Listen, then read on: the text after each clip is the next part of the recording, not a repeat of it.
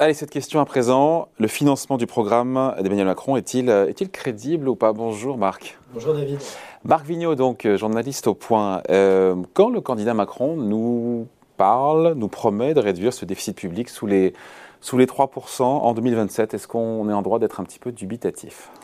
Bah, disons qu'on se rend compte que c'est un programme euh, post euh, quoi qu'il en coûte. Hein. Il n'est plus du tout question de serrer la vis, de réduire le déficit à marche forcée. En fait, Emmanuel Macron compte un petit peu sur la croissance et sur euh, les, les, mesures qu'il considère évidemment bonnes de son programme pour stimuler cette croissance et donc revenir un petit peu sans trop trop d'efforts à 3% de déficit. Hein. Grosso modo, il y a 50 milliards de nouvelles dépenses et de baisses d'impôts. Et puis de l'autre côté, il y a 50 milliards qui sont censés équilibrer le tout, bah, quand on fait 50 moins 50, ça fait 0. Et donc, normalement, la réduction du déficit, un ah peu ce qu'on appelle un peu structurelle, elle n'est euh, est pas, elle est pas flagrante, elle est à 0.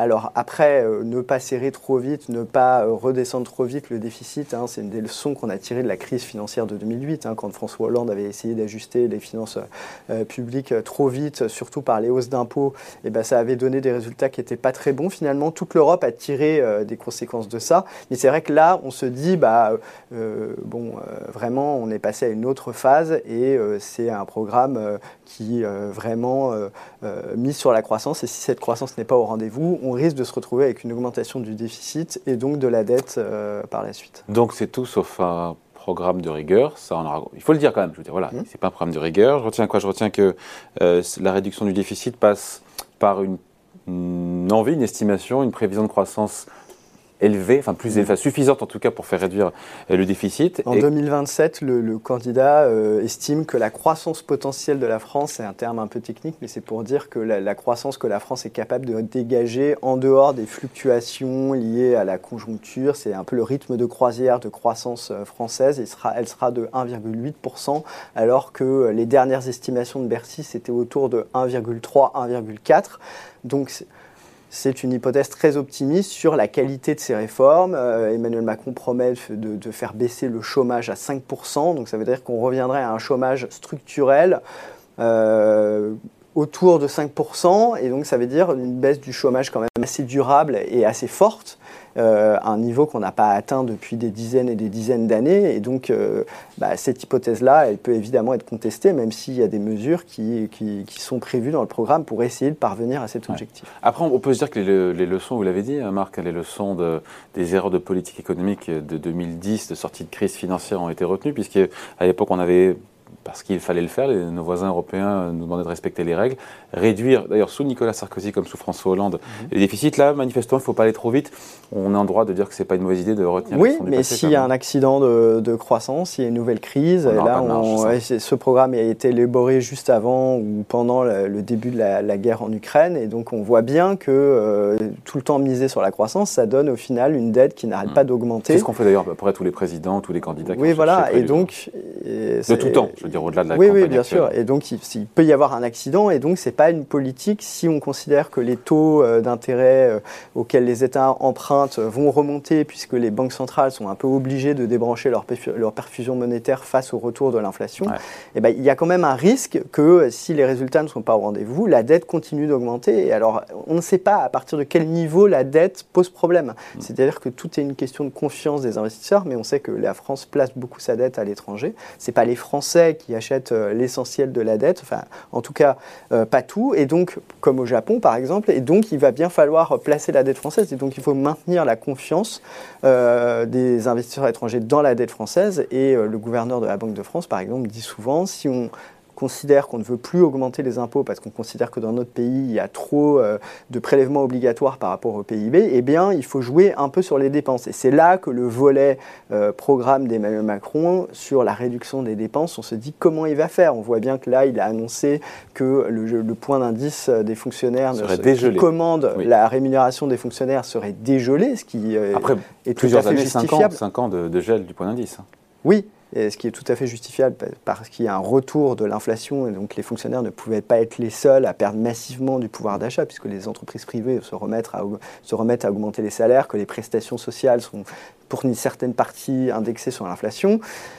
Euh, bah, on perd un nouveau un levier qui a permis de 2017 à 2019, en gros, avant jusqu'à la, crise des gilets jaunes, pour faire, pour faire simple, qui avait permis de maintenir à peu près, de contenir un petit peu la progression des dépenses de l'État. Et donc là, on se dit comment ils vont faire? Alors il y a des, des recettes qui sont citées. On va demander aux collectivités locales de poursuivre euh, euh, leur effort. On va leur demander 10 milliards d'économies par rapport à, la progression naturelle des dépenses. Donc ça veut dire qu'on va leur dire l'État va, va écrire un contrat avec chacune d'entre elles et va dire, bah voilà, chaque année, vous ne pourrez pas augmenter vos dépenses de fonctionnement de plus de temps. Donc ça, c'est quand même un effort demandé euh, aux, élus. On sait qu'Emmanuel Macron a eu beaucoup de mal avec les élus locaux hein, pendant son premier mandat. Ce sont les fameux 10 milliards d'euros d'économie, c'est ça? Oui, ça, c'est 10 milliards d'économies. C'est quand même énorme. Enfin, est-ce que les... bah, ça, ça c'est arrivé, mais euh, par exemple, François Hollande, il, est arrivé à, le faire, mais lui, il disait, on va baisser la, dotation euh, globale de fonctionnement que l'État verse aux collectivités locales. Et donc, bah, si vous avez moins de de, recettes, et eh ben, euh, vous allez euh, serrer vos dépenses. Donc là, Emmanuel Macron, il le fait de façon plus soft, mais c'est déjà un objectif ambitieux. Et puis, il va falloir faire pareil sur l'État, 10 milliards aussi. Donc, ça veut dire trouver des leviers d'économie. Donc, quand on affiche zéro réduction de, fonctionnaires, alors que la masse salariale de l'État, c'est un tiers des dépenses de l'État. C'est là je me demandais comment on arrivait à 10 milliards d'euros. Eh ben, c'est ça qui va être compliqué. Donc, euh, on dit on va, être, on va construire un État plus efficace, euh, on, va, hein. on va euh, tailler dans les dépenses de fonctionnement qui ne sont pas forcément essentielles, etc. Tout ça, c'est très bien sur le papier, mais il faut, encore faudrait-il nous dire comment on va y parvenir. Et ça, on ne le sait pas sachant qu'il n'y a plus ce levier euh, du gel euh, du point d'indice des fonctionnaires, et ça, ça va être compliqué. Pareil, sur les 15 autres milliards doivent, être, doivent, doivent venir de réformes qui sont euh, des réformes de modernisation. Non, des réformes de modernisation. Comment, moi, je ne comprends pas ce qu'il y a derrière et comment on arrive à 15 bah, Par exemple, une e-carte vitale, des e-prescriptions chez le médecin pour éviter qu'il y ait une surprescription médicale, ce genre de mesures. On peut être sceptique sur un tel montant d'économie en si peu de temps avec ces réformes-là. Alors évidemment, un programme, ça reste euh, des grandes lignes qui parlent au grand public et donc il faudra euh, documenter les choses. Euh, à Bercy, on dit, pour ceux qui ont été impliqués dans la construction de ce programme, ils disent, bah voilà, on, a des dépenses qui dérivent de, automatiquement de 1,5 à 2% par an parce qu'il y a le vieillissement de la population, qu'il faut verser plus d'aide aux gens qui vieillissent, prendre en charge charge leurs euh, frais de santé, etc. Et nous, bah, on veut contenir ces dépenses, l'ensemble des dépenses publiques, à une augmentation de 0,8% par an. Et donc cet effort-là, c'est quand même un effort assez important et on se demande comment il va être réalisé, d'autant qu'Emmanuel Macron promet beaucoup de nouvelles dépenses. on rappelle en tout qu'il y, a 35 milliards d'euros de dépenses nouvelles sur le quinquennat, éducation, transition énergétique, santé, autonomie et 15 milliards d'euros, on le rappelle, de baisse d'impôts, pour moitié pour les entreprises, mm. pour moitié pour euh, les particuliers. Alors c'est une façon évidemment de présenter son projet de façon euh, qui, soit euh, séduisante pour les électeurs, hein, puisque comme je disais, en fait, l'ensemble des dépenses publiques, on va plutôt ralentir leur progression. Donc ces 35 milliards, en fait, c'est une façon de euh, sanctuariser certains postes de dépenses en disant, voyez, ces dépenses-là, je vais les faire progresser. Et donc, euh, bah, j'ai euh, prévu 6 milliards d'euros pour augmenter les profs, parce que je veux leur proposer un nouveau contrat, s'ils suivent mieux les élèves, en gros, de façon individualisée, je leur propose un nouveau contrat, ils seront mieux payés. Bon, c'est vrai que c'était important, on voit bien que le salaire des profs a été dévalorisé au cours du temps, et donc il fallait, qu'il faut sans doute le, revaloriser. il y a 6 milliards sur l'éducation, parce que le projet d'Emmanuel Macron, c'est lutter contre les inégalités à la racine et donc il faut améliorer les performances du système scolaire. Donc on va investir 6 milliards d'euros. Mais donc si on investit plus que dans le précédent quinquennat sur tous ces sujets, où est-ce qu'on va tailler? D'autant qu'il y a de plus en plus de lois de programmation qui, pendant ce quinquennat, ont prévu une augmentation des moyens sur tout un tas de politiques publiques dont on pouvait penser qu'il y avait besoin de ces moyens, mais dans ces cas-là, si on respecte ces trajectoires dans la défense, dans la, recherche à la fin du quinquennat, il a annoncé une loi qui va augmenter considérablement les moyens pour la recherche, même si ça ne se voit pas encore beaucoup. Pour la sécurité, là, Gérald Darmanin, le ministre de l'Intérieur, vient d'annoncer une loi qui va permettre d'augmenter les rémunérations des policiers. Il y a une réforme du temps de travail de la police qui est prévue là-dedans, mais enfin bon, il va falloir effectivement que ces réformes soient qu'on détaille leur contenu et qu'on comprenne comment elles peuvent générer des économies. Euh, par exemple, sur les minima sociaux, Emmanuel Macron dit certes, je veux conditionner le RSA euh, à euh, une, insertion, à un engagement de suivre un parcours de formation, etc. Tout le monde a retenu ça, mais il dit aussi, je veux verser euh, le RSA à tous ceux qui ont droit. Il y a 30% de non-recours, donc potentiellement c'est une augmentation à terme de 30% du recours au RSA, ce qui est euh, justifié, puisque si on donne des règles, ça se chiffre en milliards. Et c'est tout à fait justifié, mais n'empêche que ça va faire des dépenses euh, supplémentaires. Sur ces 50 milliards d'euros de nouvelles dépenses au global, entre baisse d'impôts et nouvelles dépenses, euh, tout ça est financé euh, sur vraiment ce qui est à peu près crédible. Il y a la réforme des retraites, c'est là pour le coup. Alors la réforme des retraites, voilà, c'est un levier très efficace, milliards, très efficace, et on voit que d'ailleurs le programme d'Emmanuel Macron, il, sur l'aspect budgétaire, on, aurait pu penser qu'il aurait pu être plus rigoureux, mais en tout cas, c'est un des, candidats qui affiche un objectif d'économie sur ce poste-là, qui est la mesure la plus efficace pour générer des économies. En gros, il fait un choix dans la dépense publique, il constate qu'en France, on dépense, on dépense plus en pourcentage du PIB sur les retraites que dans des tas d'autres pays européens, qu'on passe moins de temps au travail que dans des tas d'autres pays européens, qu'on prend sa retraite plus tôt, et donc il dit c'est pas soutenable finalement de dépenser autant pour les retraites dans notre pays. On veut investir dans la transition énergétique, on veut mettre 10 milliards pour isoler euh, les bâtiments, euh, notamment. Et donc, il faut euh, prendre, euh, trouver des économies ailleurs. Donc ça, pour le coup, ça fonctionne. Et c'est un des candidats qui assume ce point-là. Il y a d'autres candidats, visiblement, euh, la dette et le déficit, c'est pas trop leur problème. Ou alors, à droite, ils disent on va financer en s'en prenant aux étrangers, en disant qu'on va expulser les étrangers, qu'il y aura plus d'immigration, etc.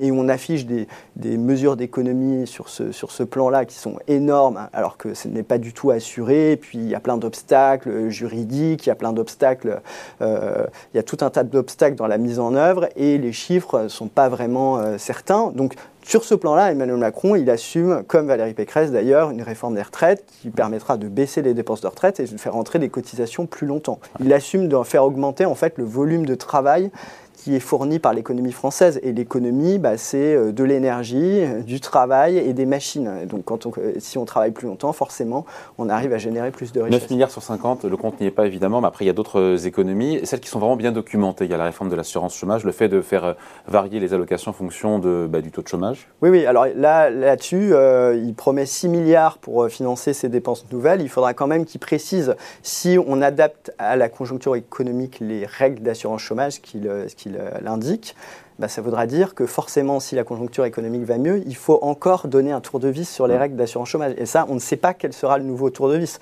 On voit bien que la précédente réforme d'assurance chômage, qui vient de, tout juste d'entrer en vigueur, a suscité beaucoup d'opposition. Donc là, ça veut dire qu'on va encore dire à, à, certains, vous allez être moins bien indemnisés. Alors c'est les économistes en général pensent que c'est vertueux quand le marché du travail va bien, qu'il est plus facile de trouver un emploi. C'est normal qu'on vous donne un peu plus de pression pour retrouver un emploi un peu plus vite. Et à l'inverse, quand la conjoncture se dégradera, bah, ces règles seront ajustées et revues à la hausse pour mieux indemniser les gens, pour mieux les protéger contre le chômage. Marc, au final, euh, il y a peu de chance, mais en même temps, ce n'est pas le sujet de cette campagne que le déficit public passe sous les 3% euh, avec ce programme-là au final parce que on se dit que le reste des économies sur les 50 milliards. Si la croissance est au rendez-vous, qu'il n'y a pas de crise majeure, ça peut passer et pourquoi pas. Et voilà. Mais le problème, c'est qu'on ne se donne pas forcément de marge de manœuvre si jamais on se retrouve avec une autre crise dans, dans les, dans, les 10 ans qui viennent. Il faudra voir si les économies promises sont crédibles. Et il y a des gens qui disent bah, il faudrait mieux quand même, si c'est des économies un petit peu compliquées à, à faire passer euh, pour les gens, bah, il vaut mieux les annoncer avant. Parce que sinon, après, elles seront plus dures à mettre en œuvre.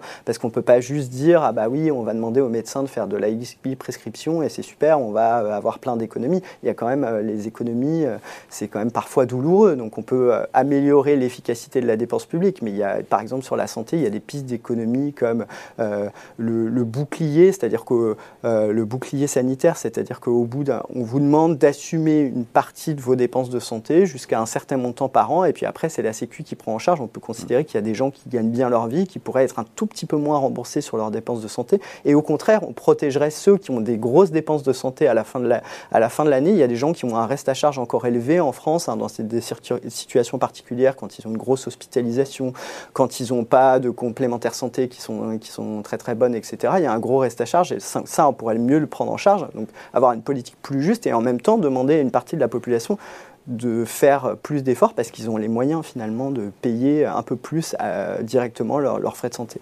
Bon, avant de se quitter, Marc, on voit la couverture euh, cette semaine du point qui sort aujourd'hui. Sait-on encore se défendre, évidemment? C'est dans l'actualité. Oui, tout à fait. Et puis alors on a un, comparatif des, programmes euh, des candidats à la présidentielle pour rester sur ce thème, où on passe en revue un petit peu euh, quelles sont les propositions, euh, quelles sont les mesures qui permettent de financer tous les cadeaux fiscaux. Alors les cadeaux fiscaux c'est surtout à droite et puis les hausses de dépenses c'est surtout à gauche pour faire très simple. Mmh. mais c'est vrai qu'on a l'impression que cette campagne présidentielle, il ne faut surtout pas brusquer les Français, il faut leur dire vous inquiétez pas, vous aurez toutes les mesures qui font plaisir et vous n'aurez pas aucune mesure qui feront mal. Les, les mesures qui feront mal au surplus, ce sera pour les étrangers qu'on expulsera. Et donc, on peut euh, vouloir euh, avoir une politique d'immigration euh, différente, etc. C'est pas le problème, mais faire croire aux Français qu'on va financer tout un programme avec des baisses d'impôts à n'en plus finir ou des hausses de dépenses à n'en plus finir avec ce genre de mesures, c'est un peu faire prendre des vessies pour des lanternes. Voilà, on aura compris en tout cas à lire tranquillement ce week-end dans le magazine Le Point. Merci Marc. Merci David.